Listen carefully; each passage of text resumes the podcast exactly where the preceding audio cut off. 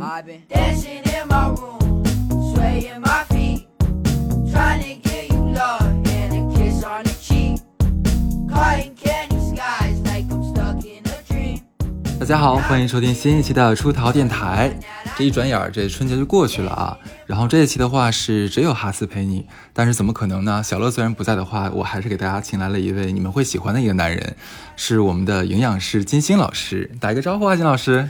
Hello，哎呀呀呀，这个跟我期待的不太一样，对，因为出逃，所有出逃电台的朋友，大家好，我已经关注出来出台逃出逃电台很久，然后今天有幸成为嘉宾，哎呀非常的荣幸。哎呀，没有没有，是我们的荣幸啊！因为金老师出台出台费 比较比较高昂哈，对我们也是下了血本儿没有？对，其实你刚才没有说错，你知道吗？就是很多粉丝管我们叫出台电台，呃出逃呃出台电淘，对。然后最关键的是，我们的就是小乐女士曾经在微博上面把我们的联系方式写成了出台电台。那我今天就出台，对，谢谢金老师啊。对，这一期的话是正好是我们刚刚过完春节，大家肯定都是胡吃海塞了这个大七天，嗯，基本上可能是整个人的身体状态啊，包括说整个精神状态都不不是那么的好，所以说我们这一期的话就聊聊怎么吃，吃的能好一点，然后让大家把平常一些什么饮食奇奇怪怪的习惯呀。例如说吃韭菜壮阳呀，对吧？什么生酮减肥呀，然后吃黑色东西能这个防止脱发呀，咱们都请老师来讲一讲。对，我们在前采的时候，我问金老师说什么都可以聊吗？然后金老师说是的。那我们就问第一个问题，金老师你信中医吗？嗯，就是我觉得呃，无论中医西医，如果呃能够对你的疾病有帮助，嗯，那就是好的医学。它是两个不同的医学体系，嗯。啊，因为我都学过，所以呢，我没有说我更喜欢中医或者更喜欢西医，我不会这样子跟别人说，因为我们在医院的时候，很多临床的西医的这些大主任、大专家，比如他们那个呃遇到有些疾病，他也会找中医科去会诊的，嗯，就是他希望就是都对病人有帮助，而不是说我们要争论一个到底谁更科学，或者说哪个更符合中国人的什么治病的需求，对吧？因为中医的那一派他们会说中医是一个更哲学化的医疗体系，别说西医呢就是更科学化的，对吧？哎，哎呀，金老师说话真滴水不漏啊！哎，我也是特别想问一下，其实因为我们身边不是特别能特别轻易的接触到营养师，我们碰到工作是医生，嗯，所以说我特别想问你，你当初是因为什么就主决定要去学这个营养学？其实我本科学的是中医临床，哎呀妈呀，对，所以我我觉得我在中西这块还是比较有发言权的。然后后面到研究生的阶段，我转到西的营养学了。哦啊，是这样子的，对，哎，这就很微妙了。为什么学了中医之后，忽然在更就是更高一个阶段的学习中改成了西医呢？哎，这个这个是因为我比较学渣，然后呢，我中医的方剂跟中药我真的是背不下来，包括经络图，我真的每个穴位什么作用，我真的背到死。嗯然后我那时候又呃很不爱学习，我就想，呃，怎么样可以改变这样的状况呢？然后我就想，哎，我对食我对食物是很感兴趣的，嗯，那我想跟呃健康又相关，跟医疗也不完全不沾边的，那只有营养学了。嗯，所以我就跨界到营养学。哎，我这样子的哦，这样的是吧？那营养师这个这个职位是只有医院才有的吗？不是我们国家的营养师营养师的体系还是比较混乱的。嗯比如说大家在网上可以看到很多，比如公共营养师或者什么国际什么什么营养师。嗯包括我们呃临床营养师其实是不太一样的，就是我们的呃认证的方式以及我们培训的体系以及所从事的工作都不太一样。嗯，像我们就大家在比如微博上面会看到很多，比如说公共营养师这几个字。对对对，公共营养师呢，它是啊、呃在几年前有，然后呢最近几年又取消了，嗯，然后马上又要开始了。这里面其实涉及到很多，呃，我觉得是国家政策层面的考虑，因为公共营养师在我们看来，呃，他的培训的整个机制是非常不完善的，嗯因为他基本上培训三个月，你就可以去考了，哦，所以对对，就跟现在的健康管理师一样，对，都不知道这是个啥。对。但是大众呢看了这个觉得哦你是专业人士，因为他也会发证，嗯，但其实你想三个月你能学到什么东西，对啊，很坑对吧爹？对对对，但我们是要学五年甚至八年的，所以说，正统医学院培训出来的营养师，他叫做临床营养师，是吗？嗯，你可以这么理解，就是说你想进医院，你公共营养师不可能的。嗯啊、你必须是，呃，你像，因为我们国家营养，我们国家的营养的这个专业，它不是设设置在医学院的，它是设计在基础医学院，比如说有公共公共卫生学院下面的，它属于预防医学的范畴，嗯，它其实不属于临床的范畴，因为营养主要的目的是为了防病。嗯哼，就是我教你怎么吃，你可以不得病，它属于预防医学的范畴，所以它划分在公共卫生学院，也是医学院下面的。嗯，但大家可能是跟医学院平齐的，因为医学院、药学院，然后公共卫生学院是三大的跟医疗医药相关的这种，它是平等的一级学科，嗯嗯可以这么理解啊。然后我们为什么能进医院呢？因为我原来是医生的背景，医学的背景，临床医学的背景。然后呢，呃，我觉得我进医院呢比较符合我之后的发展，因为我我爸妈也很希望我，希望我当医生。对啊，光然后对对对，就是觉得你在中国有一个人在医院里面是很拿出去很好听嘛，我儿子不是不是医生的，不是是嗯很方便家里人看病的，哦，这个对对对。对吧？而且医院里面工作稳定嘛，因为中国任何一个国家教育跟医疗是刚需的东西，对吧？就不会说饿死的，就赚不了太多钱，但也绝对不会饿死，因为它是一个巨大的体制内的一个这样哎，这个薪水这块，我一我一会儿会问你啊。呃，真没什么钱。然后呢，呃，说到哪儿？说那个营养师的事儿，然后还有什么国际认证的营养师，这个其实就是买的证，啊就可以这么说。对，所以正因为国家国内对营养师的这个呃，就是这几年国内才开始起步的，所以整个的这个呃体系呢还没有完善起来，包括呃。嗯，前年又出了一个注册营养师，这个是中国营养学会的，嗯呃，出的一个东西。中国营养中国营养学会是比较正规的一个学术机构，对，然后呢，因为我们国家没有营养师的这个认证的标准化的这样的一个东西出来，所以比如跟美国、跟日本、跟韩国，甚至台湾，他们都不认我们的营养师，嗯因为没有官方的这种东西出来。那我为什么进医院？我们是称为临床营养师，因为我们走的是国家卫健委的这个职业资格的培训的这个考试，所以呢，就是可以说吧，我们这个考试是最难的，因为我们是要懂医学知识，也得懂营养学，也得懂这个，所以我们是这个颁发证颁颁颁我们证的是卫计委，OK，然后如果公共营养师呢，以前颁的是呃国家人力资源部，它等于相当于一个社会技能，嗯比如什么茶艺师啊，什么什么，这个这都属于人力资源范畴的这条线的。然后包括我刚刚说的注册营养师，注册营养师也很难，因为它是中国营养学会想把营养师这个东西跟国外一样，都叫注册医师、注册营养师。注册营养师它是必须是你是像相关专业才能考的，对，必须医学、呃食品学、营养学才可以考。啊、哦，必须要基基基本上你是专科以上才能考，专科以专科的你是能考注册营养技师，嗯，本科以上才能考注册营养师，所以这个是门槛很高的，嗯就相当于非常正规了。哦嗯，，但是它发证的机构就是中国营养学会，所以就有点尴尬，因为很多医院是不肯不认这个的。对对对，医院只认医疗医疗线的东西，对吧？所以就是目前为止还是稍微有点尴尬，但是它是呃比较正规的一个那个营养师的证书。如果你看到这个人是注册营养师，那说明他还可以，比较正规的。如果是公共营养师，相对就是层次差一点，因为他只三个月，对个三个月就可以，但是也有公共营养师一级、二级，嗯就是三级以上的都是比较好的了，因为那个也会严，就是三级、四级的是比较差的。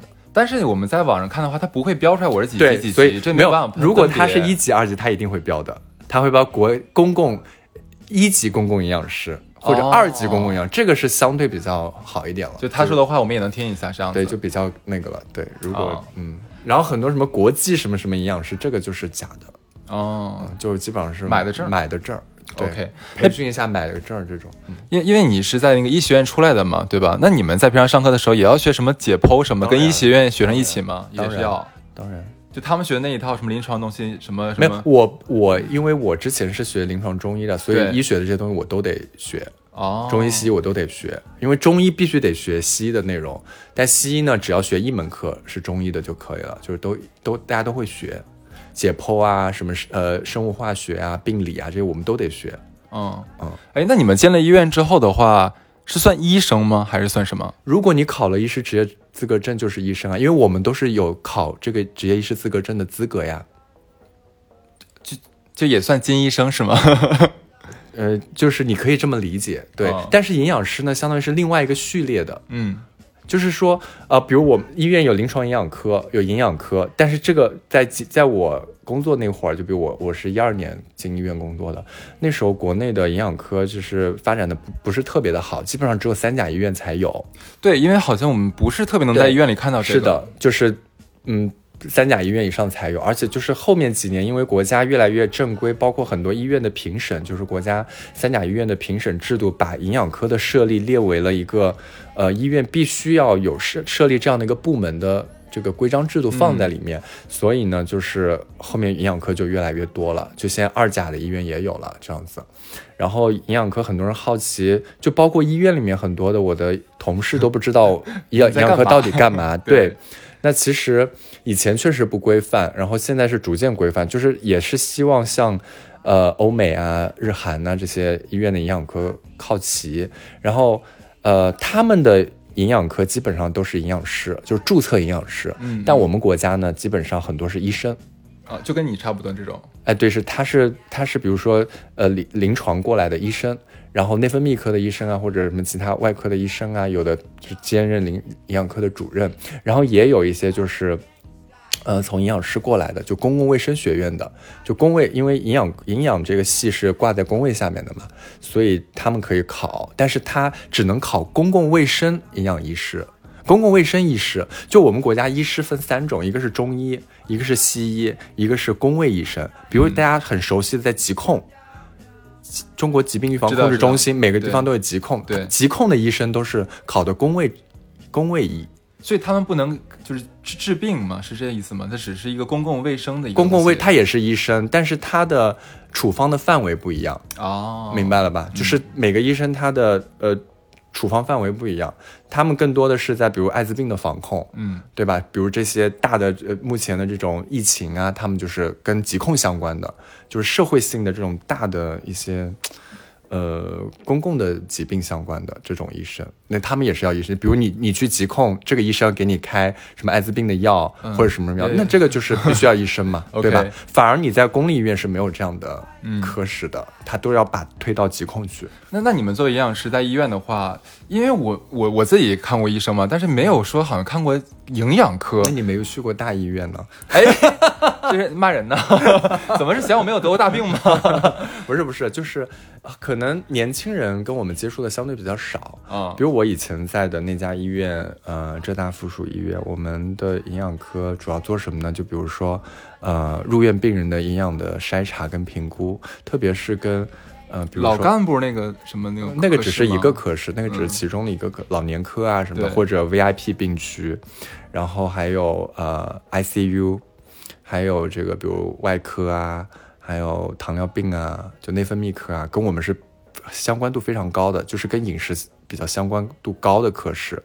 你他们是怎么跟饮食度相关高呀？糖尿病啊，都是吃出来的呀，大部分对吧？所以说抛糖尿病的开遗传病人是就是假如说是看完正常的医生之后是要再去营养科，要是营养管理的，对。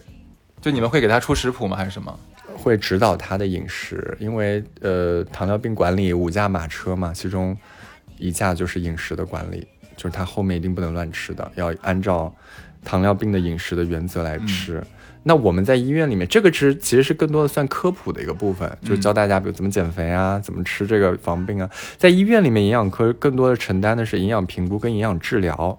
就比如说在 ICU 里面，你会看到插了很多管子，那其中有一个就是鼻胃管。就是我们就打流食那个是吧液对输输的，因为他不能吃饭嘛，嗯，或者一些昏迷的病人啊，或者有一些呃呃这个胃肠疾病，比如克罗恩病啊、溃疡性结肠炎啊这些病人，他是一吃一吃东西他就就是狂拉不止，嗯，就整个人拉到崩溃的那种，所以他是不能吃饭的，不能正常饮食的。那这时候我们要给他特殊的营养液去支持他，因为人要靠能量才能生存，包括对他疾病的一个恢复。对，所以这个这个是不一样的，就是所以很多人不知道营养治疗到底有哪些，因为我给他配这营养也不是乱配的，是要根据他疾病以及他个人的情况来给他配比。嗯，就蛋白质给多少糖给多少，对吧？碳水给多少，脂肪给多少，或者要不要给其他的一些特殊的呃营养素，这个是呃临床上面是有这样的一个规章制度的，就是有治疗原则的。对，这个就是相当于呃目前的临床营养科做的比较多的事情。OK，那你自己作为营养师的话，会不会在自己日常就一日三餐啊，或者跟朋友出去玩的时候，一上来菜就先看，哎，你这今天点的这一桌菜不行，就完全不符合我的营养标准，我那我不会说，我只会因为我心里骂是吧？也不会心里骂，我只是会选我吃的东西。哦，对，因为我们学这个的嘛，就是我们的脑海当中对于膳食的这个要求肯定是比普通人要更高一点，就是对呃食物的选择方面，就我会按照平衡的一个一个那个标准去搭配，比如肉我要吃多少，呃蔬菜吃多少，主食吃多少。水果吃多少这样子，但是偶尔肯定也会超，比如你心情好的时候，你想吃肉吃多一点，这个无可厚非，但是你总量控制，我们肯定会控制的，对。那假如说你找个对象啊，然后第一次见面的时候发现他那个点的菜，他的饮食结构就一塌糊涂，就你会，他这个会成为你拒绝他的一个标准吗？当然不会，真的吗这？这为什么会啊？是肯定不会啊。那你如果是，比如我举个不恰当的例子，你你是做以前是做投资的，对吧？做金融相关的，那你会因为对方不会投资而拒绝他吗？哎，说的很好哎，对不对？对我会啊。好吧，他很有钱，一亿家产，但不会投资，你会拒绝他吗？请问？重要吗？这还这还重要吗？我会就可以了。对，而且你知道，就是我当时在采访你之前的话，其实我跟小乐有聊过这个，马上采访你之前的这些前采，他他又问我说，其实你像大多数人，包括我们中国人，几千年下来，好像因为营养学这东西是近些年大家才注意到的，以前也没有什么营不营养，反正一日三餐我一天都吃大饼子，我只要吃饱了就可以了，大家也都活下来，也活得挺好的。就是营养学这个东西，对咱们现代人来说，就听了营养师的建议之后，就真的会对我们产生很大积极的影响吗？当然会，不然这个学科怎么发展？啊，不然金老师怎么赚钱？其实是这样的，就像你说的，我们中国人以前没有营养学的时候也活得挺好的，那是因为你没有统计看到以前的整个人的，呃，大家的疾病的一些情况。因为我们每就是你任何一个东西发展，你是，我们说它是科学嘛，它是基于人群的大的一个数据的样本量，多多达几十年的，甚至跨了。世纪的这种研究，它才能得出这样的结论，来用于作为接下来人们的这样的一个行动指南，对吧？这个才是我们称为科学嘛。嗯那以前我们为什么觉得好？那你你以前都没有互联网，你只生活在你的一个小圈子里面。如果你爸妈长寿，你就觉得这个世界都长寿，对吧？但其实我们要看大的样本量。我们整个的这个中国的人群，或者美国的人群、日本的人群，他们为什么日本人的寿命就比我们长？平均寿命，或者为什么呃地中海那边的人，他的整个的疾病的发病率就比我们要低？它其实就是从他们的整个长期的饮食结构来找出这样的秘密的，然后把它提炼到科学的一些知识来告诉大家。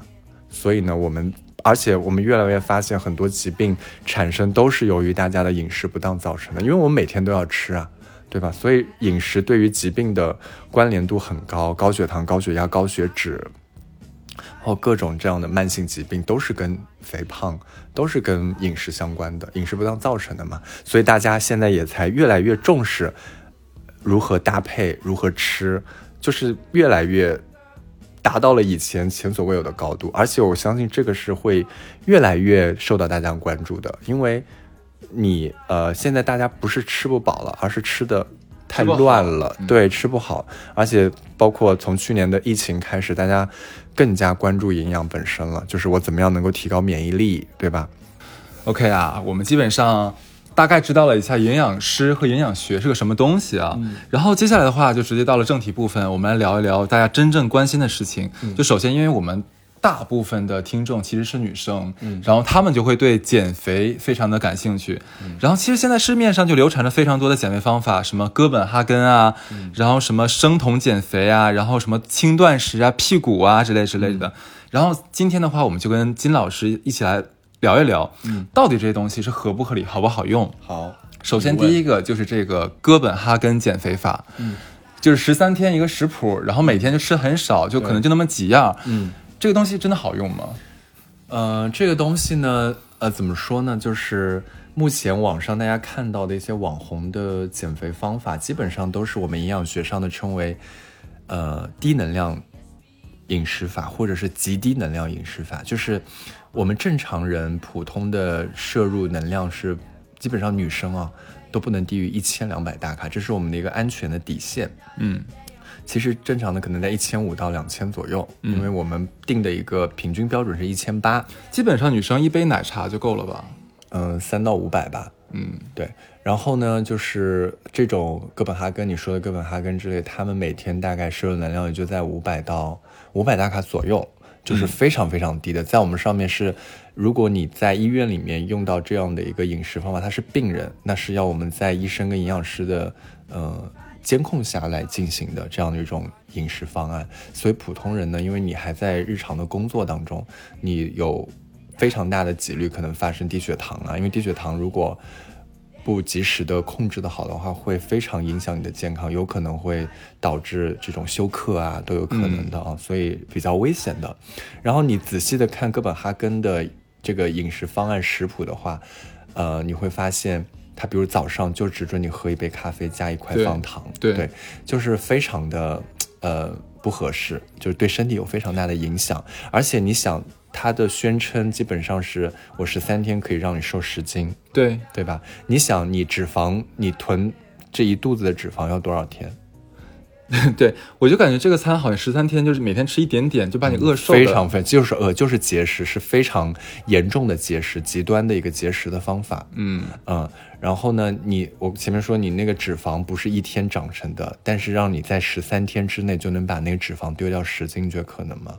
又不是抽脂手术，对吧？对所以这个大家一定要理解掉。它掉那十斤掉的是什么？是水分。嗯，水分以及你的肌肉为主，当然也有部分的脂肪，因为你吃的太少了。嗯，而且它是一个低碳的饮食方法，它一定会，呃，就是被动的让你的脂肪分解、肌肉分解去供能，我们称为糖益生的一个作用，就是我们的大脑、我们的神经细胞、我们的我们的红细胞，它的能量来源是碳水。对的，如果没有碳水，你吃的特别低，那它就要被动的分解你呃体内的这个呃脂脂肪啊、蛋白质啊，通过我们就刚刚前面说的糖益生的作用，就是糖变异的产生了。嗯嗯，在这个过程当中，会比如脂肪，它会产生大量的酮体。那这个呢，就是我们你刚刚提到的生酮的一种啊。生酮当然跟它跟哥本哈根还是有一些本质的区别。生酮呢是，呃，这个脂肪的比例特别高。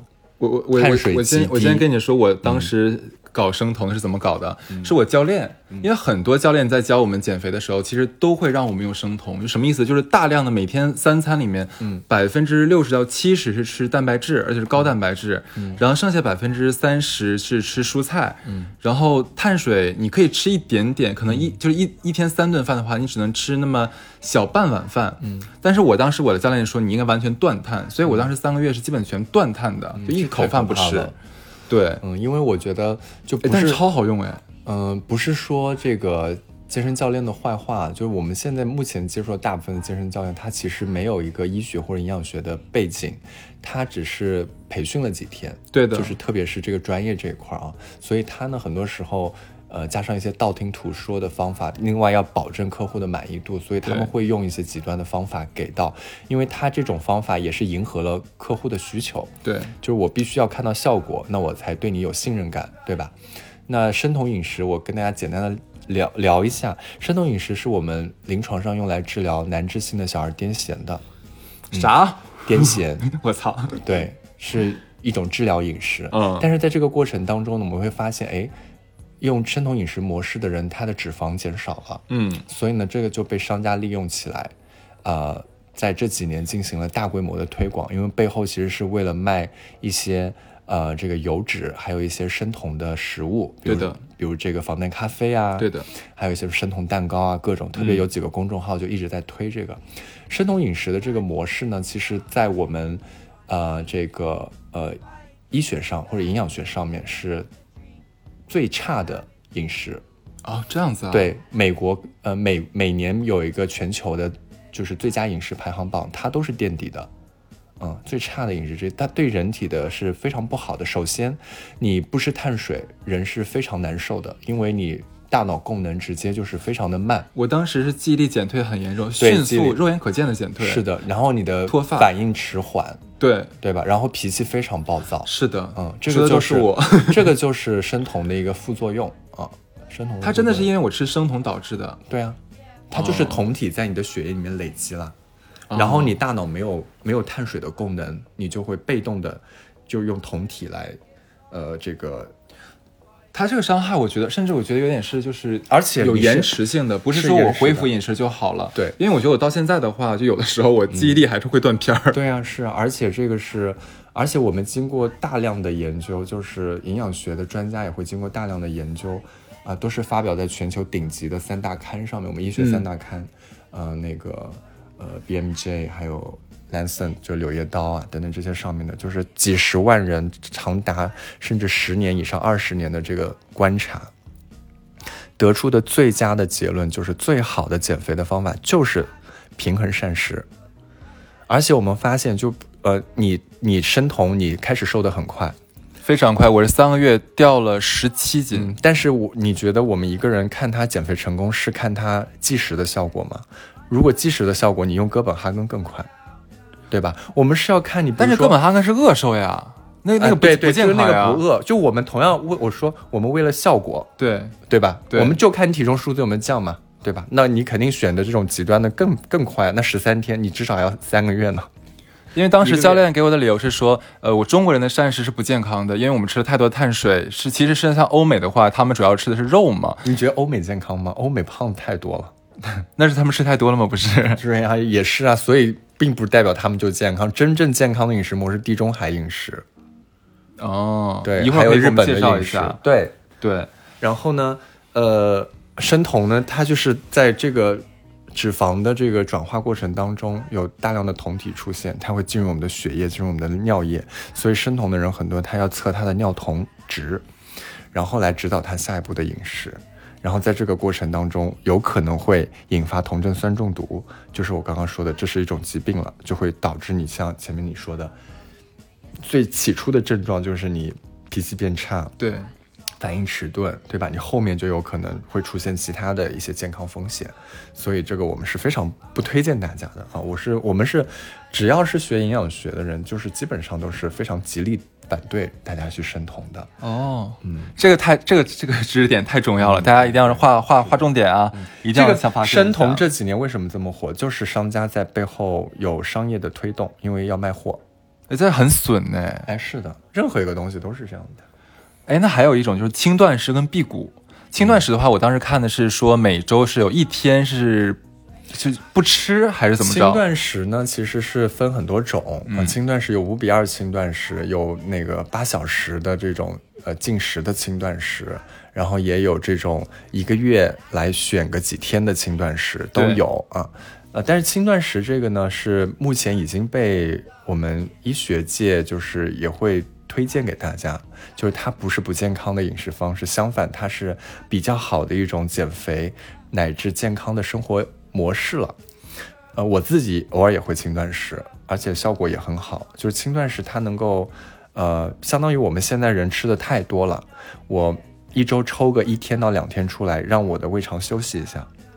他这个轻断食说是每天吃什么呀？就这这一天轻断食吃什么，？轻断食呢，就是呃定义呢，就是我们日常我前面跟你说，正常的人每天比如吃一千五到一千八百千卡，对吧？对轻断食呢就吃它的三分之一，相当于女生呢每轻断食的那一天就吃五百千卡，男生吃个六百千卡左右。就类似于一顿饭。对，但是你不是说我今天就吃一顿饭，那叫轻断食，那叫不合理的轻断食。轻断食我们是你整个的平这个呃完整的膳食慢慢的缩减比例，所以你也是要吃三顿，然后这个三顿加起来它的营养素也是跟你原来的这个营养素的比例是一样的相同的，啊而不是说我只看能量。哦哦你，明白吗？我们我们在评价一个膳食模式的时候，不能只看能量，我们要结合它的不同的营养的比例构成来看。就是轻断食那天，虽然我只吃五百千卡，但是我的碳水也达到了百分之五十，我的脂肪、我的蛋白质也是达到了它应该有的一个程度。嗯，然后我们可能还会建议你再吃一片复合维生素，因为有可能你的饮食太少了。呃，一些呃必须的一些这个营养素可能达不到，对你再额外的补充一些，因为那个也没有能量嘛，就很低嘛，所以呢是这样的一个逻辑。然后一个星期七天，你只要拿出非连续的两天，就比如我周一周三或者周二周四，对，你就用这两天来轻断食，完全可以。就每周可以选出两天轻断食，对这是健康的。，对你，你后面身材已经比如达到了你想要的这个重量，你可以每周一天也可以，因为相当于是给胃肠减减负，因为我每天吃的太多了，嗯很多人有胃肠的一些毛病。那我这时候让他稍微的休息一下。当然，你在轻断食刚开始轻断食的时候，你会感觉到有一点饥饿，这个没关系，因为我觉得，呃，饿是身体在跟你对话，就是你要感受一下这个饥饿的状态，对吧？你不要一饿就吃东西，对，对吧？因为你一饿就是东西，你就一直在给你的大脑反馈，我就是饿，我就是饿。大不了咱第二天吃回来给他。呃那也不对那也不对，对，因为你你你习惯了这种饥饿之后，其实你会降低自己对饮食的一个过分的需求。对，嗯你看胖子为什么越吃越多，越吃越多？因为他一直觉得自己要吃，其实我们不需要那么多食物的，对吧？这是一个心理惯性，心理的一个惯性，对，你要断舍离。太好了。嗯，那那个辟谷呢？就是完全不完全不是吃。只喝水，对，呃，那个那个是我们那个是古人的生活方式，现代人他这也不是每一天，他就是说一周里面或者一个月里面选出那么两三天。啊，那也我也不推荐，为什么？因为我们现在都是要工作的人，对啊，你这一天是不吃不喝，你的这个能量从哪里来？你就是要消耗肌肉来提供能量呀。就每而且你，嗯因为我们人体是要维持血糖的一个在正常的值，这样你才不会晕倒。嗯，你血糖没有，你血糖低下去就低血糖了呀，低血糖你就可能休克，可能晕倒，你得不偿失的。我教练跟我说，如果说你第二天要辟谷的话，前天多吃一点，第二天的主要消耗的是昨天的。那，但是你你还是把整个的你当天的血糖值紊乱了。我们我们为什么我们在评价一个东西好不好的时候，我们会说到一个 GI 值，对吧？对对对，血糖的这个 GI 值。对对对，低 GI 的食物啊，我们为什么说这个东西好不好？其实这个食物好与不好，就是它对我们的血糖影响大不大。因为血糖是我们非常关键的一个影响指标。嗯，嗯，那你辟谷当天你就什么都不是，只喝水，你的这个血糖为了身体，为了维持你血糖的这个稳定，它一定会分解你的肝糖原，然后肌糖原，对吧？你那天非常的难受，这肯定也饿对，你是你是靠意志力在支撑的，对啊但是这种我一我现在有更好的让你呃达到效果的好的模式，你为什么不选，而要选这么极端的呢？反正它就是明不好就对对就可以选轻断食，但不要完全断食。对你不要断食，对，而且轻断食是对你健康是有好处的，这个是对嗯健康没有好处的。轻断食的话，那金老师你说是一个月每周选一天还是选两天好一点？看个人的需求，就是如果你想减个，我觉得轻断食特别适合想减个五到十斤的人群，嗯嗯，嗯，就减个五到，如果特别胖的人，我反而不太推荐他，呃，做轻断食的模式，因为轻断食还是有一点饿的。哎，特别胖为什么不能选？他们不是更有需求吗？吃的很多啊，对啊，所以轻断食对他们来说能量突然降骤降，他们可能不太适应。特别胖的人，我可能建议他高蛋白的饮食，生酮减肥不是法生酮，高蛋白跟生酮不一样。嗯，你的那个超高蛋白，你达到百分之六十的比例，我们高蛋白也不过是二十五到三十的比例。啊，对这么少啊？对你太高蛋白，对你的肾脏也是有负担的。哎，你知道吗？我教练跟我说，他每一天是要吃二十个鸡蛋的，的的清啊清，蛋黄不吃的。然后他说的都不够，说正常的达不到人体需求。那要算一下的，不是他说不够就不够，嗯我们要整体的看你的饮食结构有没有达，要算的。嗯嗯你一个鸡蛋，比如里面含呃七克蛋白，那你吃二十个，一百四十克，嗯嗯，怎么可能达不到？哦，OK。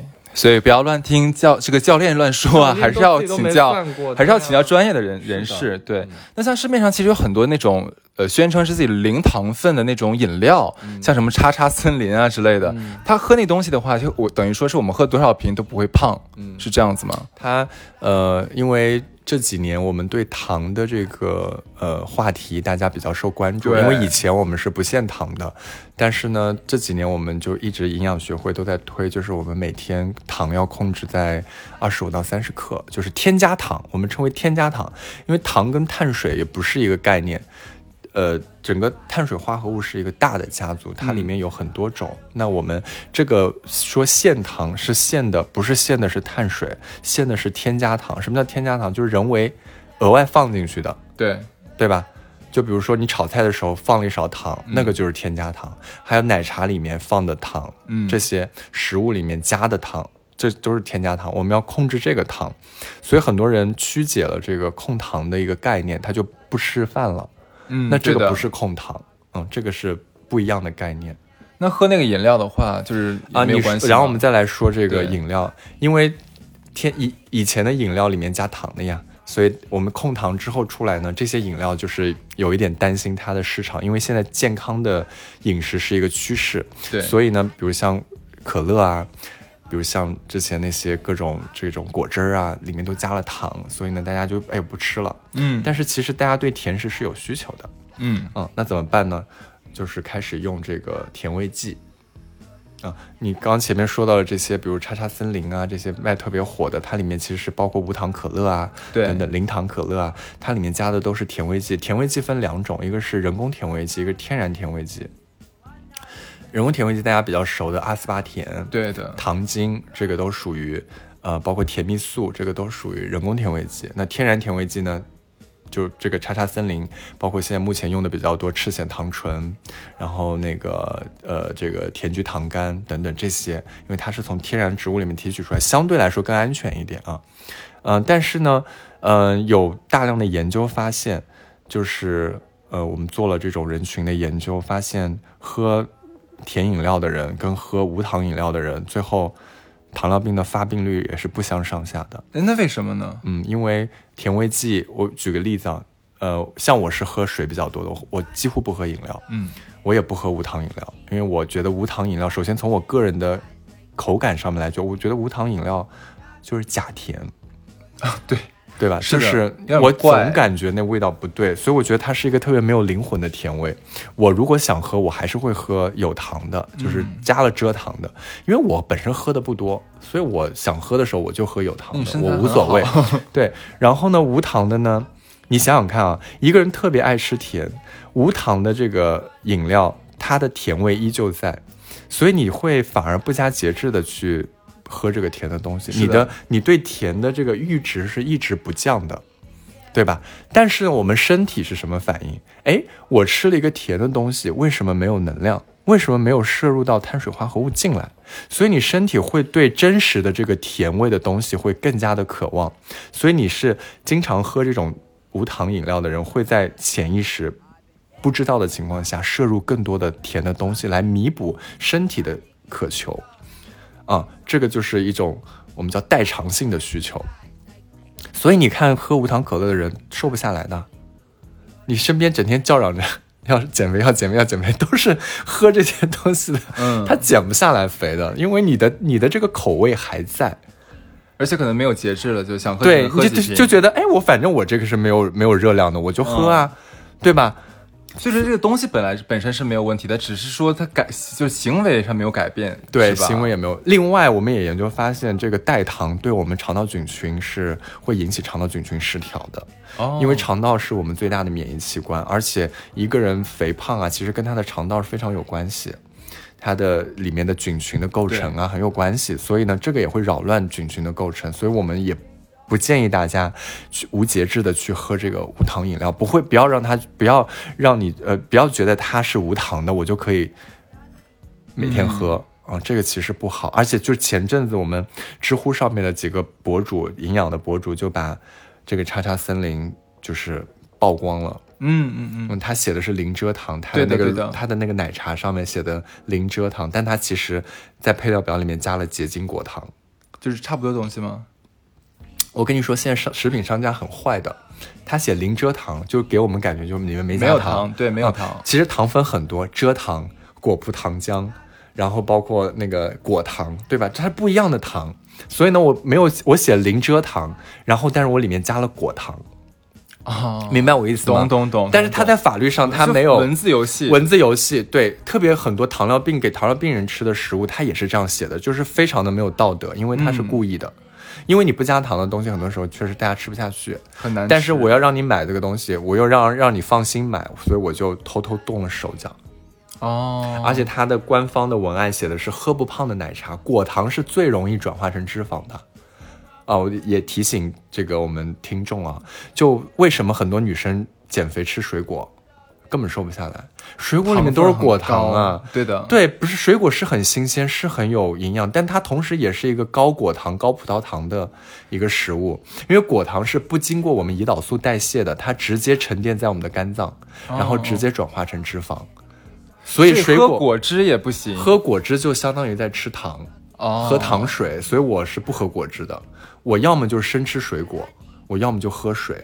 果汁也，我前面不是你记得我说了添加糖的这样的一个概念，对对对对果汁就属于添加糖的一种，虽然它不是额外加糖，但是它把它打碎了之后，那个水果的这个细胞纤维素全部被打破，打破了，它整个只剩糖分了。哎呦，太所以相当于就喝、喝，包括蜂蜜也是基本上都是果糖跟葡萄糖构成的，嗯所以喝蜂蜜水也相当于就在喝糖，它并不会给你什么润肠通便。那为什么有些女生喝蜂蜜水就是拉肚子呢？因为它果糖不耐受，嗯，对的，嗯，但并不是因为蜂蜜给你带去了润肠通便的作用，所以这个两个概念大家要理清楚。嗯嗯嗯，好，OK，那那如果说。就以营养师的这个角度，给我们的广大要减肥的朋友们一个建议，就是怎么来吃更好的话，像刚才也讲过那个轻断食嘛，嗯，那还没有别的，就是我们能好操作的，就不要太难太麻烦的那一种。其实轻断食比较好操作，如果大家就是对轻断食这个东西比较感兴趣，可以去我的公众号领食谱，我有给大家整理出就我自己帮大家做的这个食谱，你照着那个吃，基本上你是一个月瘦个五到十斤没有问题，而且非常的方便。哎，这个时候帮我们的金老师免费打一下广告啊！对，大家可以在那个公众号里面搜“营养师金星”，对对，然后里面的话怎么找你他？直接关注之后，我就有信息告诉他，你回复什么数字就可以得到食谱，哦，对就可以直，接看到。因为认识金老师的时候，当时看金星，然后我还以为，哎，这是您的艺名吗？金老师说不是啦，是本名了。名对，而且已经注册商标了。哦，我真的吗？太棒了！然后我第一个问题是，老师你会跳舞吗？别，太欠了。OK，刚才讲的其实是为大家问了一下如何减肥，减肥怎么吃，食谱的话可以在这个金老师的微博上面，呃，那个那个公众号转。然后后面的话，我们在这一期的我们自己的公众号里面同步会推金老师为我们的广大朋友们这个这个食谱，我们也会链接上，OK 的吧？哎呀，可以啊，可以。对的有，OK，可以的。好，那接下来的话就是关心到我们的这个社畜的问题了，嗯就是养生。OK，对，很多因为现在养生的话是已经不分年龄段了，零零后都已经开始上上大课的时候泡枸杞了，你知道吗？特别夸张。然后最最关心的一个问题是什么？是呃，我几年前上班的时候嘛，我一起出差的同事，他那个时候我我估计也就二十七、二十八这样子。吃饭的时候，直接从包里面掏出一个药盒，一打开，里面是一日三餐的那个药，嗯每每一餐大概要吃对五到六片药，嗯，什么那个什么褪黑素啊，不褪黑素晚上吃，什么鱼肝油，嗯符合这个什么维生素，然后护肝片，哎，就很多都都不知道是什么东西啊。嗯嗯，就我想问一下，就咱健康的人是需要吃这些补充剂的吗不？需要。就直接说不需要了，是吧？是是这样子的，就是，呃，现在呢，很多人，比如说白领，他日常工作很忙，然后经常点外卖，那这个呢，有可能会造成他的饮食的一个不均衡，就是营养素摄入不充分，对吧？对那我们可以建议大家去准备一个复合维生素来补充，这个是我。我自己有时候也在吃啊，嗯所以这个我觉得是 OK 的。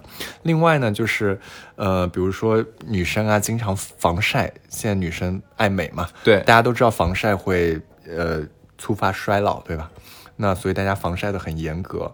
那防晒很严格，我们就会发现，这个你的骨质疏松的发病率就会很高，尤其是女性绝经期以后啊，这个骨质疏松发病率特别高。这个呢，就是因为你天天严格的防晒啊、除了补钙之外，你还要补充维 D。那我们中国人基本上是非常缺维 D 的，所以这边我建议大家可以买一瓶维 D 来吃。维生素 D 是维生素 D，对，或者呢，你吃钙钙片，那钙片里面现在基本上也都是同步添加维 D 的，因为它能促进钙的一个吸收。那如果你吃复合维生素的话，那你就不需要再额外买维 D 了，因为复合维生素里面它会添加，也会添加维 D。但如果他想补钙的话，等于说是吃维维生呃复合维生素的同时，还要再吃个钙片。那，也不用了，也不用吗？也不用，你只要看它的含量，因为我们要看它的复合维生素片里面这些你所需要的这些东西的含量，呃，打有没达标？因为它只是额外补充嘛，你不可能你日常吃的食物里面一点钙都没有嘛，对吧？是这个意思。嗯，就是怕你呃吃的太少，所以我补一点点，但是不是完全的替代，就这个意思。就如果你买了复合，你其他东西可以暂时不用买了，就这意思。如果你不买不拉不拉的那些东西，其实用不着吃是吗？鱼肝鱼油呢？就你是刚刚什么什么说的鱼油？鱼油主要补 DHA 跟 EPA 的。对，呃，那个是属于一个不饱和的脂肪酸，对的因为我们日常吃的，比如说很多的这个油啊，我们日常什么花生油啊、玉米、大豆油啊这些，我们吃的比较多。那其实这个讲又是一堂课了，嗯，就是 简简说简单简单对，就是我们日常很多疾病的发生，也是由于我们这个脂肪酸摄入不平衡导致的。就我们摄入太多的欧米伽六系的脂肪酸，这个是一个促炎性的脂肪酸，所以我们要如如果吃一些，就是我们人类能听懂的话是什么意思呢？就是我们要吃油要吃的花心一点。就能符合的油是吧？就是混合，你不要只吃一种油，对，嗯嗯。嗯，如就以前有一个广告，什么一比一比一、啊对对对对对吧？对对对它就添加了这种单不饱多不好跟这种这这个油一起，这样是好的对对这个好一点。那如果你没有买这种油，你就家里面至少要配一个。呃，比如说你家里面炒菜用花生油，那你再配一瓶什么橄榄油或者山茶油，啊、这个呢，它补充这个欧米伽三系的脂肪酸，它能够跟六系的脂肪酸形成一个平衡，就是它是抗炎性的脂肪酸，就是好的你不会那么多炎症出现。哦但是你也不能只吃它，因为我们人体是需要不同的东西来互相平衡制约的，明白吧？就营养学的核心就是平衡。平衡，对，就是你要互相制约，不能一个东西好我就使劲吃它，没有一个东西是完美的，我们是是要让不同的东西构成它的一个完美。那假如说一定要去吃，就是肯定有有一帮人还是想说，那我一定要吃这个补充剂，不然的话没有安全感。那你就吃啊，没关系。OK，它不会对你身体造成什么，负担不会有吗？不会有的，不会有的，只是让你的钱多花一点。他们会会有一个问题，就是说，好像是买进口的一定比国产的好，尤其这些年澳大利亚的这种保养品，不知道为什么，就好像大家觉得哎特别认可好多可，假澳大利亚品牌，全部是嗯中国人过去做的贴牌的。什么 Swiss 啊，什么东西的那些，嗯，Swiss 做的算是保健品当中做的比较大的。嗯嗯，嗯，还有很多很多小的一些澳洲的品牌在中国卖的很好的，我当然不点名了，包括给宝宝吃的，很多都是中国人在背后做的，它根本不是澳洲的品牌。那等于说，像国外那些正经品牌的话，做出来的保就补充剂会比我们国内的要真的要好那倒很多吗？没有，那倒不是，呃，那倒不是，因为我们看一个东西要看它的原料，对吧？那很多时候我们在评价一个食品的时候，你是不知道它的原料的，对的，你根本不知道它原料用的是什么。就在现看是吧？对，就是说从营养的。指标上面来看，大家其实没有什么问题。我觉得选国产的大的品牌，呃，一些知名的品牌，他们都是有这种呃企业责任感的，都不会有问题啊。跟你看哪个便宜就行了，啊，这样子是对吗？不用说国外的有一定好，这个倒不一定。嗯，OK，那对于像正常社畜来讲，经常熬夜，然后压力很大，他们这种人群的话，是需要吃什么东西来帮助，像提高免疫力呀、或者提高什么东西的吗？这个首先的第一步就是饮食，你不要指望靠什么保健品能够帮你怎么变得更健康或者什么的，因为保健品是额外的，呃，我们说锦上添花，对吧？你这个锦都没做好。你这添的花有啥用？没地儿绣呀，对吧？嗯就本末倒置了。所以这个本呢，就是说你要把一日三餐、你的作息、你的运动都做好，然后你再吃一些觉得哎我哪些地方没有补充好，我再买一点吃，把它变得更好。那这个是 OK 的。你一日三餐都不吃，今天熬夜，明天那个那个吃饭不规律，后天又天天吃宵夜，然后我是指望吃保健品能把我变健康，那不可能的。嗯嗯，对，不是不可能，这绝对是不，我告诉你，这就是不可能的啊！所以你别指望保健品，它只是买的卖的一个期许，但它不能卖给你真正的健康。好残忍，他卖了个期许。对，对，OK，大家肯定很好奇应该怎么吃啊？到底营养师会建议怎么吃？这个的话，咱们放在最后，到时候就让咱们的金老师给大家讲一讲。然后接下来的话，其实是我们在做这一期的时候，是问了身边很多人，大家对这个食物有一哪些奇奇怪怪的一些问题啊？然后咱们今天也问问这个金老师，很多人就是说脱发的话一定要吃黑色的东西，什么黑豆啊、黑米啊，这东西会对脱发有有帮助吗？没有帮助。没有是吧？但是呢，它从中医的角度来讲啊，这个因为是中医范畴的东西，为什么是黑的呢？它的原理是因为黑色是入肾的，对，跟肾相关的一个。然后呢，为什么会脱发呢？肾跟头发的关系在哪？肾其华在发，就是中医有一句话叫肾其华在，就是你肾好，你的表现在头表现在头发上。嗯对，所以呢，大家就觉得，哎，那黑色的食物它是入肾的，所以呢，就是它能够提高肾的一个中医角度的肾的功能，所以。你肾好了，你的头发也稳固了，你的头发也有光泽了，就是这样的一个机理。但是呢，这个东西确实是不会不会让你的头发变得观的是更好的，因为我嗯现代医学研究都是你体内的这个激素的水平的嗯一些问题嘛，对吧？呃，少熬夜。对吧？还有你的生活少熬夜习惯做不到那所做不到对不对？那你要怎么办？那你就多吃黑色食物，看有没有用。OK，然后还有很多人说是那个，哎，吃生蚝跟韭菜真的可以壮阳吗？当然不可以。嗯，但是呢，吃海鲜主要为什么会流传出壮阳的这个东西，就是因为锌，因为锌跟我们的生殖系统是有一定的关系的。就是那个金字旁那个锌元素对是吧？锌元素，对对对，所以就大家觉得这个东西可以壮阳，但其实屁用没有。其实也没有那么真的有用吧。哦，OK，然后海鲜啊、燕窝啊、鱼胶这种东西，它是智商税吗？嗯，作为食物，它当然不是智商税，但是你作为呃，你比如很多人吃燕窝来补啊，什么什么东西，什么皮肤变好变嫩对对对，这个呢，我个人觉得某种意义程度上，呃，算是个人的选择，我不能说是智商税，但是商家把它的功效过度夸大了。嗯因为燕窝我们吃它里面燕窝，呃，它里面的蛋白构成是跟我们人体不是那么的呃一致，因为我们说一个我们我们营养学上评价一个蛋白跟我们人体。需不需要？我们是跟人体的这个氨基酸的模型来匹配的，嗯所以鸡蛋跟我们是最好的。哦，就它的这个消化吸收率啊，它的这个氨基酸的这个构成啊，跟我们人体是最接近的，所以消化吸收率最高。鸡蛋多便宜，对吧？但是燕窝里面的它的这个必需氨基酸啊，什么东西，它的含量反而没有达到，所以我们哦称为它不那么优质的一个蛋白构成。虽然它的蛋白质含量很高，但它的构成并不优。但是燕窝的溢价就很高，对啊，对吧？然后另外，大家很多燕窝的人吃的是它，比如里面的这个，呃，这个这个唾液酸嘛，嗯，对对对，对吧？但是呢，你得吃到一定的量，你才能够达到效果。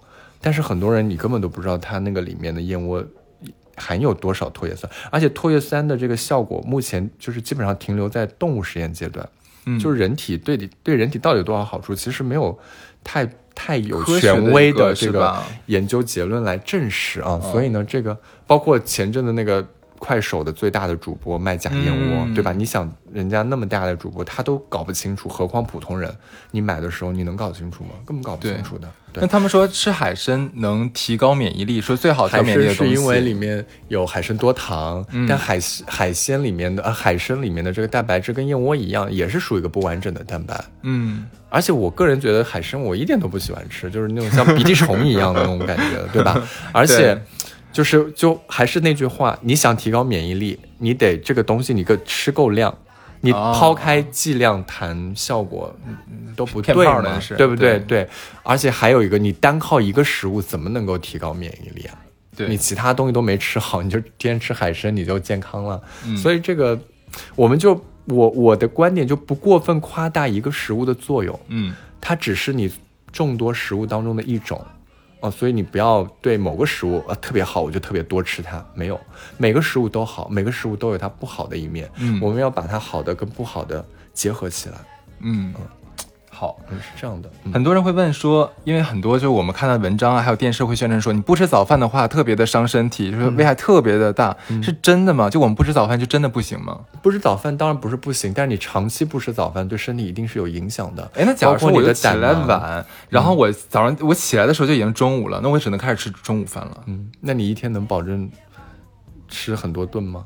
三顿啊这种之类的。因为你早上起来晚的人，你一定晚上睡得很晚，对啊，对吧？对啊那你晚上可能还要吃点宵夜，但是你 但是你宵夜很多时候你准备的就是不平衡的膳食，就是我们点的那个外卖什么东西。对你比如吃点烧烤啊，对啊，对吧？你或者你自己在家泡碗面呐，你这个就长期来说就不健康了嘛。你偶尔吃一顿当然无所谓，但是每个人的生活方式，我们都是它是相对长期的。嗯，就是很多人觉得，哎，我今天晚上反正我就今晚吃一顿，他每天都是今天晚上就吃一顿。对啊，对啊，所以长期 长年累月下来，从量变到质变的一个过程，你最后疾病就出来了。就不吃早饭的话，就假如我就算我起来早，但我也不吃早饭，那我当然不好，因为你早上你要工作，你工作你的你的能量来源从哪里？你没有能量来源，就还影响血糖这一点，对是是影响你的血糖，影响你早、哦早上的精神，然后你中午又会被动的多吃，又可能造成暴饮暴食，对啊，所以就是不好。嗯，然后有的人会就就这一问题会衍生一下，就嗯说其实人不需要每天吃那么多东东西的，就我们一天其实只要吃两顿饭就够了，这个你认可吗？嗯，我觉得看人吧，就是食物的多少，并不是说评价一个，呃，评价这个生活方式好不好的一个呃唯一标准。我觉得首先你是健康的，然后呢，你的这个生活方式让你很愉快，然后你每年的体检什么你都觉得就指标也都 OK，对吧？那我觉得就好，跟两顿三顿其实没有特别大的关系。嗯，所以说，其实是在有几个前提嘛，一个是你本身身体是非常健康的，然后你这么吃完之后，你常年每年体检坚持坚持就是检测下来都是你好的，你那也没你可以继有身材的。需求，你也没有其他方面的问题，那我觉得 OK。但是有些人呢，可能吃两顿就不合适，不能因为这两顿你合适，你就觉得这两顿对所有人都好，它不是普世的。不是普世的。对，嗯嗯，那有的人一天要吃六顿呢，哎，对你太好了，你直接帮我把下一个问题引出来了。我就想说，很多人现在很多人不是宣扬说少食多餐是最健康、最合理，比我们一日三餐要合合理很多。这个东西营养师会怎么看？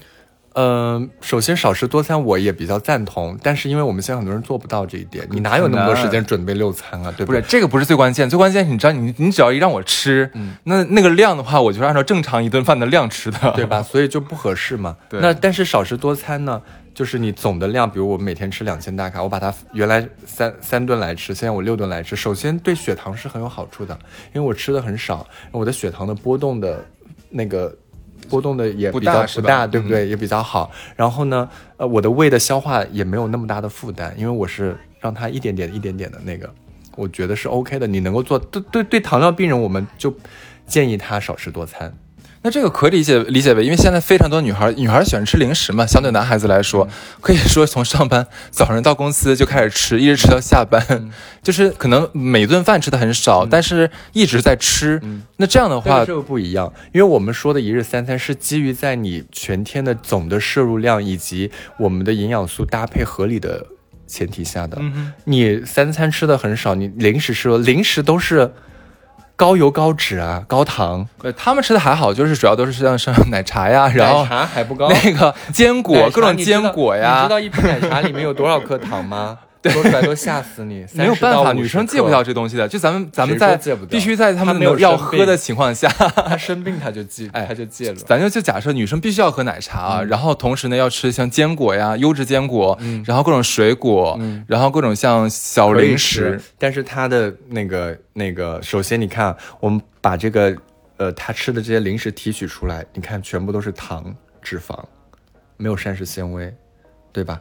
蛋白质也很少，所以呢，相对补就是在他整个这一天的膳食模式看下来，他的糖是超标的，他的脂肪是超标的，嗯嗯所以呢，你长此以往下去，你当然会胖，嗯。就是这样的，也会影响你的心脑血管系统。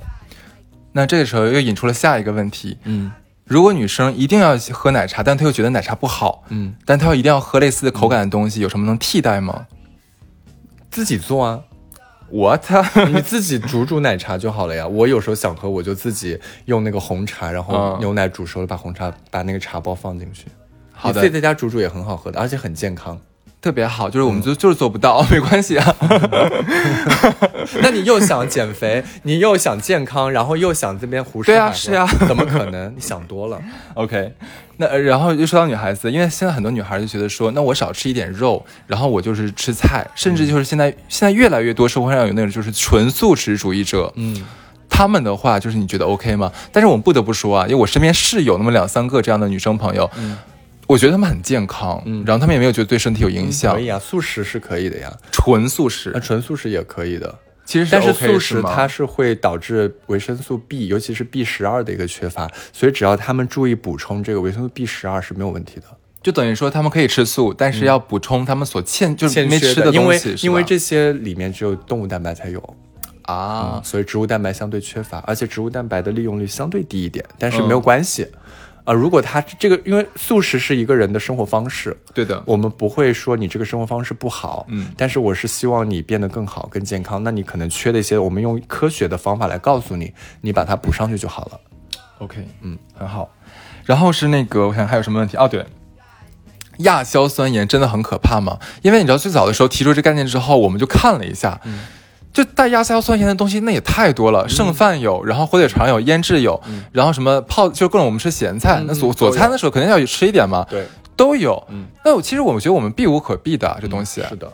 那嗯，首先我来解释一下亚硝酸，呃，亚硝酸盐其实在蔬菜里面就是都有硝酸盐，然后经过细菌的一些这个微生物的一些呃这个反应啊，它就变成了亚硝酸盐。亚硝酸盐特别是剩菜，我们当天没吃完，隔夜的剩菜它会特别多，因为你晚上这个。微生物都在里面进行一个发酵啊，或者什么那个东西，所以导致亚硝酸盐比较多。但是呢，我们人体不是吃素的，嗯对吧？你亚硝酸盐进入到我们体内之后，我们的胃酸，如果你如果你不是一个胃酸偏少的人，它胃酸完全可以把它杀死，所以你不用担心。哦，嗯、如果胃酸偏少的人，我们就可能它的风险比普通人要高一点啊、这个不用担心。哦但是我们也是建议，就大家不要吃这个隔夜菜剩就是剩菜啊、因为我们知道了这个风险，你干嘛还要去，就是哦故意刻意做这个事儿呢，对吧？所以你就吃新鲜的蔬菜，然后呢，蔬菜最好在做呃蔬菜的时候提前焯一下水，因为它会让它的硝酸盐的含量降低，这样你的风险又降低了，对吧？那我从源头上把它降低。另外，我不吃隔夜菜，我都是新鲜的，所以你做菜的时候你就按照自己的分量来做，吃不掉你就把它丢掉。这个对健康就是最有保证的。那你前面说到一些肉啊，这个里面都会有，特别是在加工肉里面，因为硝酸呃亚硝酸盐它是一种防腐剂，它哦必须要添加在加工肉里面。为什么？那你有有可能人家又问了，那那防腐剂不是对我们人体不好吗？对吧？防腐剂只要在国家允许的范围之内，因为我们都做过人体的这个安全性的测试实验，它在合法的范围里面添加，对人体是没有伤害的。就还是剂量的问题嘛。剂量的问题反而为什么这些东西一定要防腐剂？因为如果你肉里面加工肉里面不添加防腐剂的话，它有可能特特别亚硝酸盐啊，它是会抑制肉肉毒杆菌的一个嗯嗯那个生长。嗯肉毒杆菌是致命嗯，的剧毒是吧？剧毒，所以呢，我们叫两全其害取其轻，哦，对吧？哦那我会愿意加亚硝酸盐，但是你如果你是一个比较平时研究食物成分表的人，你会发现，只要里面加了亚硝酸盐的这个食物，它里面一定会加维生素 C，就是抗坏血酸，嗯嗯，就是它的另外一个名称，就维生素 C，因为维生素 C 可以降低亚硝酸盐的毒性。哦所以我们在吃，比如说你吃加工肉的时候，呃，你如果特别再害怕，或者你就可以吃一点新鲜的蔬果、水菜，就中和一下，中和，因为它里面有维生素 C，可以帮助你降低这样的亚硝酸盐的风险。哦，嗯，还有泡菜，泡菜呢，包括我们的这种腌制食品，它一般是在发酵到第七天或者第十四天的时候，它的亚硝酸盐的含量是最高的。嗯所以我们在一个月以后吃就好了呀。所以你看韩国人泡菜都是要在泡菜冰箱里面放很久以后再吃，这个就是哦减少它亚硝酸盐的一个含量。这是他们常年以来积累的智慧，是吧？因为亚硝酸盐是致癌的嘛。对的，嗯，是的，所以就是大家也日常不用担心，就是把这个蔬菜提前焯一焯，不要吃隔夜蔬菜就好了。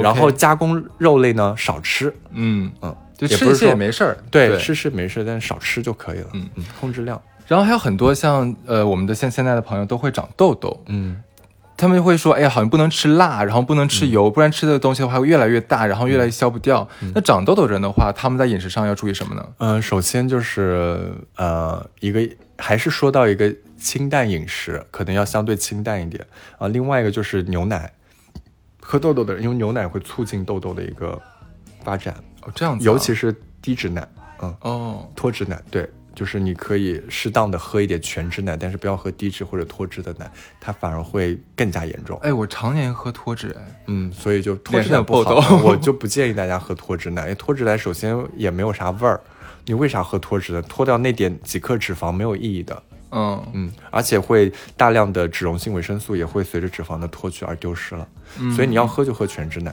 嗯。嗯，全脂奶本身也比较也比较营养全面一点嘛，，OK，嗯，而且对于降低痘痘的风险，全脂奶要稍微好一点，就是它奶制品也会对痘痘有一定的影响，嗯嗯，但是你就你戒不掉牛奶，那你就喝全脂奶，好的。嗯，好吧，，OK，那金老师最后的话就给我们一个可以多吃一点含锌的食物，含锌，就还是那个金字旁那个啊之类的。对对哦对嗯。吃海鲜对痘痘有好处。嗯，对，哦，这样子。嗯，因为它里面锌含量相对多一点，OK OK OK，嗯。那金老师最后给我们一个，就像，呃，就是那个给大家健康的一日饮食的话，应该怎么一个配比？